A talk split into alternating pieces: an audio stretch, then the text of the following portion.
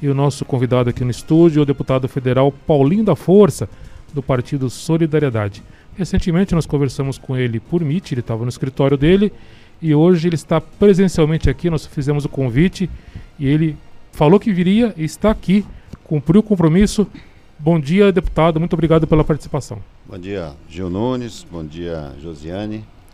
É um prazer estar aqui na Rádio o Jornal, prazer estar aqui com vocês mais uma vez. Agradecer o Alexandre o Cláudio, proprietário da rádio, pela oportunidade de estar conversando aqui com vocês pessoalmente.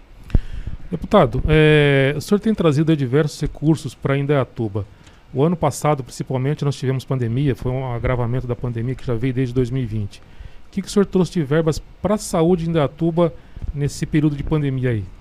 Olha, esse foi um período que não só eu, mas a Câmara dos Deputados, o Senado Federal, o Congresso se preocupou com a questão da pandemia e a gente procurou então é, segurar recursos para poder mandar para as cidades, para poder atender as pessoas. E a gente tem agora um orçamento do Congresso para poder atender as cidades mais diretamente. A imprensa chama de orçamento secreto, mas na verdade não é orçamento secreto porque as emendas, na medida que você manda para as cidades, elas ficam públicas. E eu fiz questão então de atender aqui, pela relação que tem com o prefeito Gaspar, com o vice, que é do meu partido, doutor Túlio.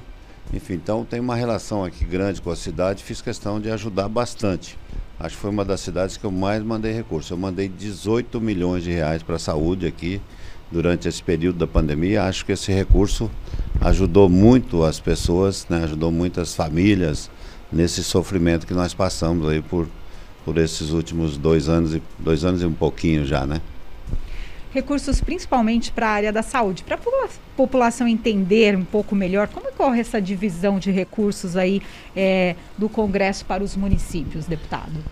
Então, o, os deputados têm legalmente, digamos assim, um, um valor de, de, de, emendas, que a gente chama de emendas, que são emendas que a gente faz no orçamento. Você faz um ano para poder encaminhar no outro ano. Este, este, essas emendas são em torno de 18 milhões de reais por deputado que cada deputado tem então para destinar para as cidades. Quando o estado grande como São Paulo, 18 milhões de reais é praticamente inexistente. Nós fizemos uma mudança na Constituição há três, quatro anos atrás e ficamos com uma parte do orçamento do governo. Por quê? Porque antigamente nós é, aprovávamos o orçamento, mandávamos para os ministérios e depois você, uma, uma determinada cidade te pedia, sei lá, uma creche ou uma ponte que caiu e você tinha que ir lá com o chapéu na mão pedir para o ministro que não teve um voto, que não, não sabe nem onde fica aquela cidade, as dificuldades daquela cidade, e aí ele não liberava, ou liberava de acordo com a cara do deputado. A gente chegou à conclusão que se é nós que faz, fazíamos o orçamento, que nós deveríamos então ficar com uma parte desse recurso. E a gente acabou ficando com uma parte que é chamada emenda de relator. E esse recurso então é dividido para os deputados entregar para suas cidades. Né? Nós estamos, inclusive, nos preparando de novo para fazer mais uma rodada de, de recursos ainda este ano para cidades desse tipo, desse orçamento que nós ficamos do governo. O, Congresso ficou com 16 bilhões e 500 milhões de reais e o Bolsonaro ficou com 20. Espero que ele faça bem o dele, porque os nossos não vamos fazer, não vamos encaminhar para as cidades e é um dinheiro que chega muito rápido, diferente das emendas de bancada que você faz num ano para chegar no outro este você faz e imediatamente esse dinheiro está lá no hospital. Né? É, teve casos da gente fazer numa semana a indicação, na outra semana o dinheiro ter chegado aqui em Dayatuba. Então ajudava muito a cidade na hora que, que precisava. Então é mais ou menos esse critério né? de entrega direto na medida que tem necessidade a cidade. Entendeu?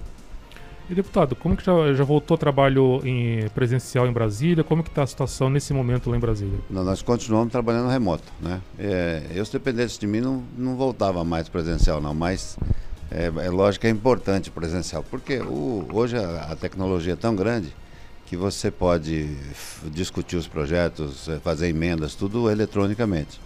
Mas tem lá então, uma parte das pessoas ficam no Congresso, quem quer ficar lá fica, e quem não quer ficar não fica. Então nós estamos ainda remotamente. Isso também não só para os deputados, mas também para os funcionários. Tem alguns funcionários trabalhando e os outros estão remoto. Fica mais mas, para o senhor ver a base do senhor e o que ela precisa também, né? Fica mais prático, é, né? Essa é, outra, é uma das coisas que a gente tem mais facilidade agora, porque Normalmente você, as pessoas votam para um deputado federal e falam, você nunca mais voltou aqui. Eu falava na época, ainda bem, porque a minha função não é voltar aqui não, é ficar lá, porque se eu não ficar lá as coisas não acontecem, né? É, então as pessoas é, sentiam assim estranho, porque vota e você não votou mais, né? Quando é na época da eleição, aí você volta de novo. Aí as pessoas, ah, ficou quatro anos sem voltar. Era um pouco isso. Com essa coisa do remoto agora, você pode estar mais presente nas cidades. Eu é, não tenho tido muito tempo de ir nas cidades porque eu sou presidente do partido nacionalmente e eu tenho que ficar andando no Brasil. Então, esta semana eu já fui no Paraná, fui em Brasília e vou para o Amapá. Então, é uma vida boa. vive mais no ar, igual a abelha, vive no ar, né? Deputado, é, já falamos aí sobre os recursos que vieram para a cidade de Indaiatuba, é, principalmente investidos na área de saúde, muita exigência por conta da pandemia nos últimos anos e também acredito que vai crescer essa exigência por conta é, da saúde do brasileiro de forma geral. E tem previsão de novos recursos para a cidade ainda este, neste primeiro semestre? Tem. Eu, bom, também é bom falar todos, né? Eu fiz uma, um, uma, uma destinação de 2 milhões para infraestrutura, para revitalização ali do Parque Ecológico, e fiz também é, recurso para duas creches que já estão em licitação, segundo o Gaspar, uma no Jardim Veneza e uma outra no Jardim Tucanos. Essas duas creches tenho certeza que vai ajudar muito as mães, especialmente, e atender as crianças. Né? Eu, eu, depois de velho, tenho duas crianças pequenas agora, né? É, e sei da dificuldade. Então, os meus são gêmeos, dá um trabalho razoável. Então, eu imagino uma mãe que tem que trabalhar e ter uma criança pequena. Então, essas creches, com certeza, nos bairros vai ajudar também. Essas creches são em torno de 4 milhões de reais cada uma construção, então, portanto, é um recurso razoável também. E agora, no mês de, de abril, é, esse mês é o mês de, de desfiliação ou filiação, né? é a data limite para filiação até o dia 2 de, de abril. Né? A janela partidária. A janela é partidária, então tem lá toda uma, uma mudança de, de legendas agora. E nós devemos, na próxima, é, início de abril, destinar, então, uma parte dos recursos que a gente tinha é, reservado lá em Brasília. Então, eu até conversei com o Gaspar dele levantar aí as necessidades da cidade para a gente poder mandar mais um pouco de recursos aí. Deputado, agora há pouco nós acompanhamos aqui a entrevista que a Josiane fez com a chefe do cartório eleitoral aqui de Indatuba, a dona Lília. Qual a importância da votação do jovem e também das pessoas aí com mais de 70 anos que não tem obrigação de lei de votar. Mas qual a importância disso para a política nacional? Bom, é, eu falar um pouco como cidadão, né? Eu sou sindicalista, né? Eu sou um metalúrgico, sindicalista e estou na política, tô de, ou seja, estou deputado federal há 16 anos, né? Está indo para 16 anos. Eu dizer para as pessoas, não tem um caminho de melhorar a vida das pessoas se não for pela política, né? Para o bem ou para o mal. Muitas vezes você vota, vota errado e vai sofrer, né? É, se a gente pegar, por exemplo, a guerra da Ucrânia, aquilo é política, né? É parte da política, né?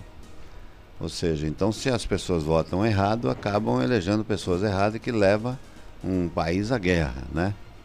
A morrer pessoas, a matar pessoas. Acho até que nós temos experiência aqui no Brasil, talvez até pior da última eleição, né? Então, por bem ou por mal, é pela política que você resolve. Aqui em Dayatuba talvez seja um exemplo. Dayatuba é uma das cidades melhores de se morar no estado de São Paulo. Por quê? Porque tem políticos que cuidou da cidade, né? Não é porque eu sou amigo do Gaspar ou amigo do Reinaldo Nogueira, é que eles se dedicaram a cuidar da cidade. E a cidade hoje é o que é exatamente por isso. Então, é essa que é a importância, ou seja, por que, que os jovens têm que votar? Talvez os jovens deveriam ser os que mais votassem porque eles é que vão viver muito mais que nós, né? E se eles votam, eles vão ajudar a escolher um bom político, uma pessoa que possa cuidar bem da cidade.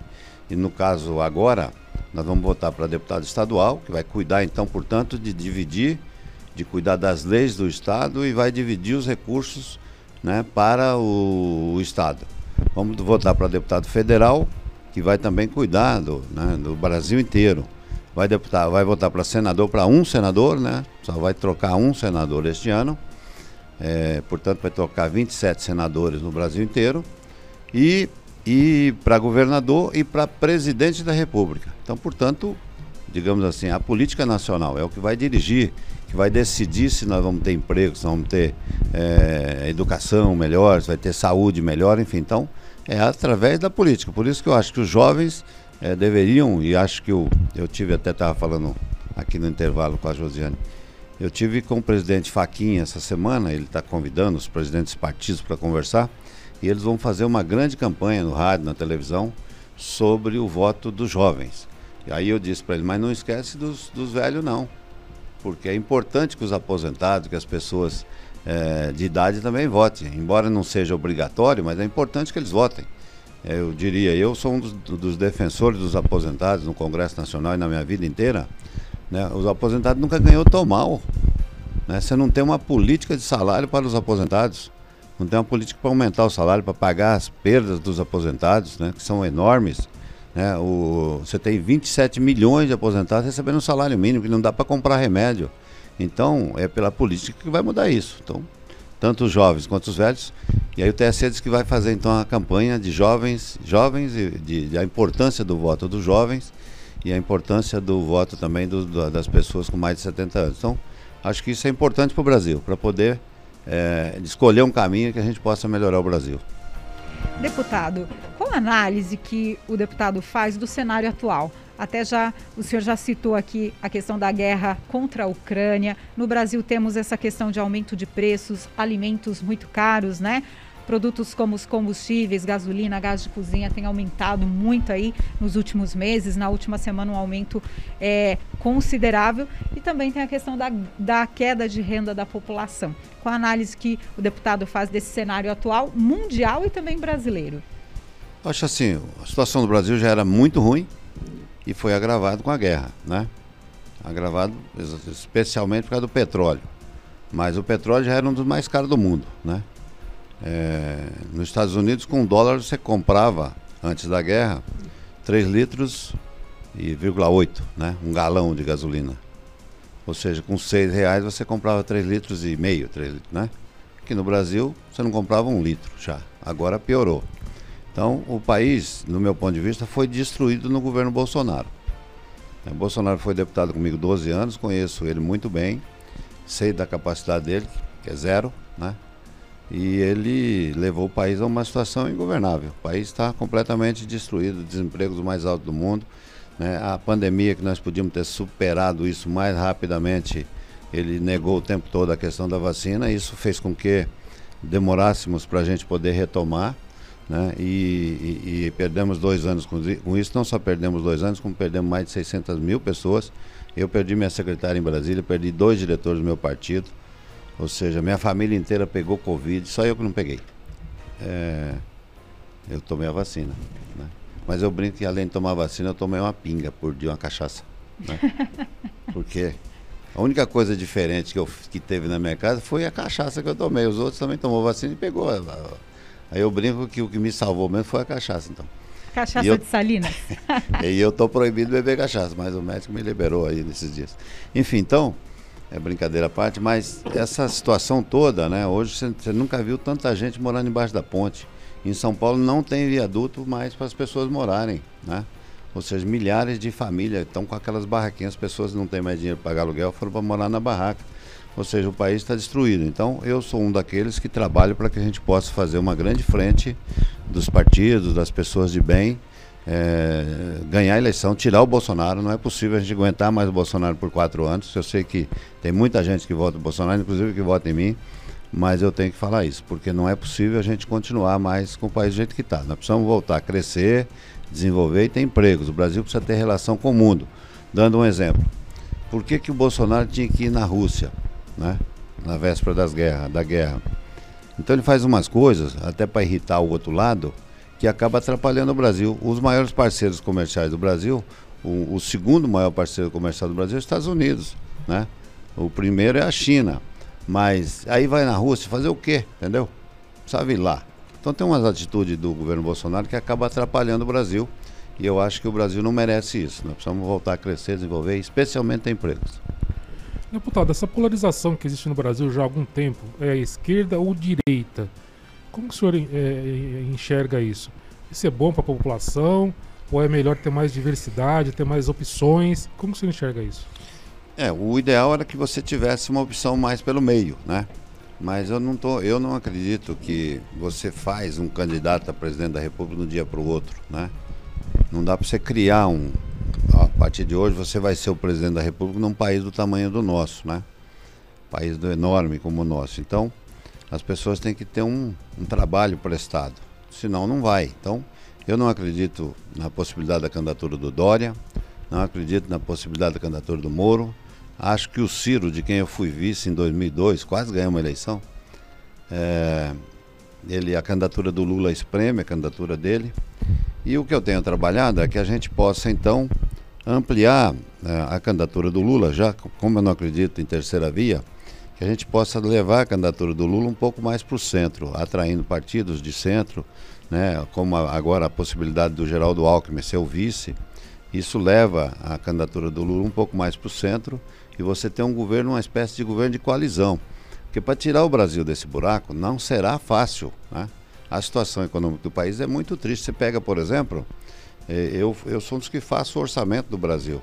Nós tínhamos 20 bilhões de reais para investimento. É zero, é nada isso para um país desse tamanho.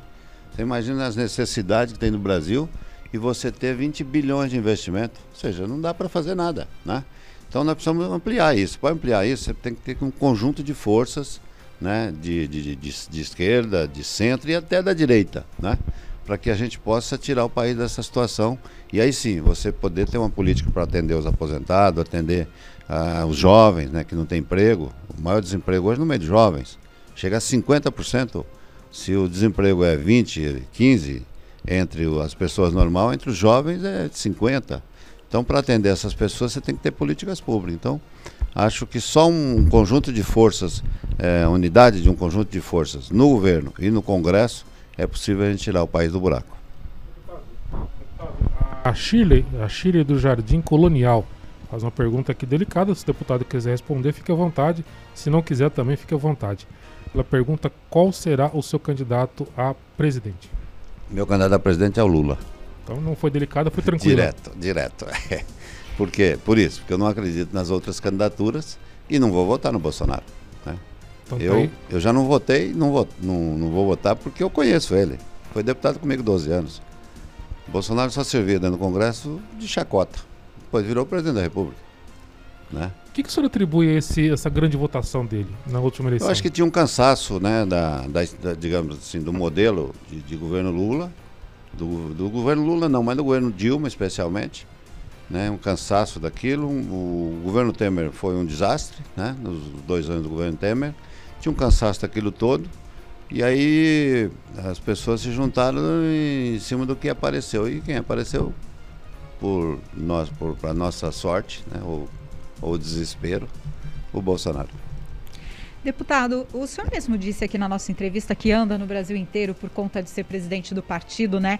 Qual é o anseio da população brasileira nessas andanças que o deputado faz? Olha, é, quando eu falo isso, as pessoas falam, você fala isso porque você é metalúrgico, sindicalista, mas eu acho que o grande problema do Brasil hoje é emprego. Né? É, você tem hoje problema na saúde, mas nós já passamos da crise da saúde, né? estamos saindo da crise da saúde, tanto é que vocês dois estão de máscara eu estou aqui sem máscara, né? mas o ideal era que usasse a máscara ainda. Mas estamos saindo da pandemia. O grande problema do Brasil que nós passamos esses dois anos foi a pandemia. E essa pandemia levou o país, já estava ruim, levou o país numa situação pior ainda, que é o emprego. Né? Milhões de pessoas perderam empregos, milhares de lojas fecharam, fábricas fecharam. Né? Então essa é, a, é o grande problema que eu imagino pela frente. É a gente juntar, né? o, o Brasil tem muitas, muitas capacidades, muita oportunidade, é um país enorme. Né? Aqui no Brasil você você plantar melão no Nordeste, você produz sete vezes por ano. Na, na Itália, uma vez por ano. Só para a gente comparar, né? Por causa da, da, do frio. Então, o país tem tudo para dar certo. O país desse tamanho, é, o problema nosso é quem nos governa. Então, eu acho que se a gente juntar as forças políticas, a sociedade perceber isso, nós com certeza tiramos o Brasil desse, desse, dessa enrascada. Mas o meu acho que o principal problema é emprego. As pessoas querem emprego, né? Querem emprego e renda, Precisam, né? né? Precisa de emprego e renda. Ou seja, você tem é, 16 mil, 15 milhões de pessoas desempregadas, mais 40 milhões de pessoas que não têm renda. Aí você, quem tem renda? Aposentado, 27 milhões ganha salário mínimo. Ou seja, como é que nós vamos sair dessa situação? Lá atrás, em 1917, o Ford já percebeu que o jeito de melhorar, de vender mais carro, era dar aumento para seus funcionários, né? Então, ou seja, quando as pessoas ganham pouco, a renda, a inflação comeu a renda dos brasileiros, tanto é que você não tem hoje nenhum governo sem dinheiro. Por quê? Porque a inflação aumentou a renda dos governos. Né? São Paulo teve 30 bilhões de reais só da inflação. Como não deu aumento para funcionário, não deu nada, ficou com um lucro de, de 30 bilhões de reais. Ou seja, a inflação comeu a renda dos brasileiros e não teve aumento de salário. Então, você precisa melhorar a renda, melhorar o emprego, melhorar a oportunidade para as pessoas poderem é, comprar, as lojas venderem as fábricas fabricarem. Essa é a, é a roda da economia. Agradecer a participação do deputado, torcer aí para que consiga mais recursos para Indatuba. É, a cidade está crescendo cada vez mais aí. Hoje o IBGE diz que nós temos 260 milhões de habitantes, 260 mil habitantes, perdão, e a cidade crescendo a cada dia.